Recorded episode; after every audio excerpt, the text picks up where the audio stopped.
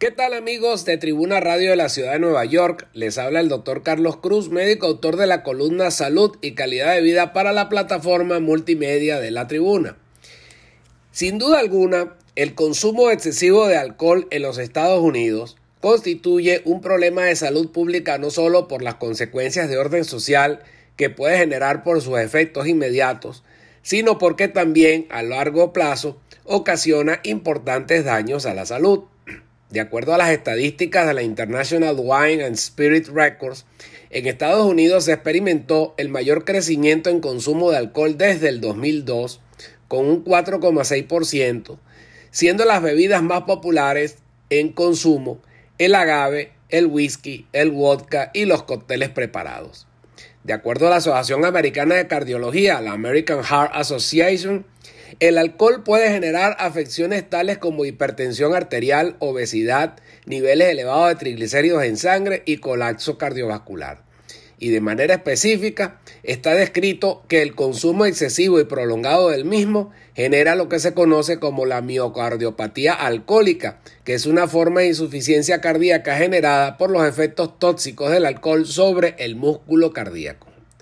Ahora bien, es sabido y prácticamente se ha convertido en una tradición que ingerir una cantidad moderada de alcohol diaria equivalente a 15 gramos en mujeres y 30 gramos en hombres de vino tinto puede beneficiar la función cardíaca y reducir los riesgos cardiovasculares por efecto de los polifenoles antioxidantes que posee este tipo de vino. Por lo que la pregunta que a continuación tendríamos que plantearnos ahora sería la siguiente.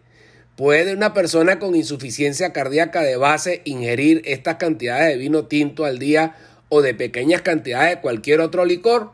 La respuesta nos las ofrece el doctor John Williams, médico cardiólogo de la Universidad Johns Hopkins, quien asevera que ninguna persona que esté padeciendo de insuficiencia cardíaca debe consumir alcohol no solo por la acción de este sobre el músculo cardíaco, sino que también puede interferir en la acción farmacológica de los medicamentos que este paciente se encuentre tomando, por lo cual se puede ver severamente afectado e inclusive en riesgo de presentar una emergencia médica.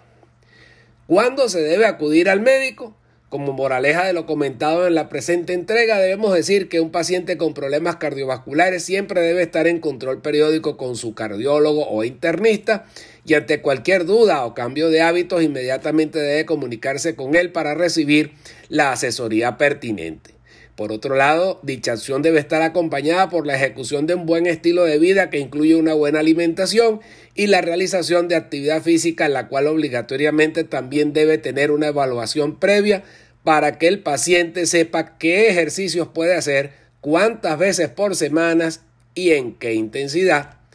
Si usted, amigo, es un paciente con problemas cardiovasculares o tiene un familiar, amigo, vecino o compañero de trabajo en esta situación y requiere de una orientación rápida, lo puede hacer comunicándose con la Asociación Americana del Corazón por los teléfonos 1-800-242-8721 y 1-888-478-7653 o a nuestro correo electrónico tusaludhispana.gmail.com.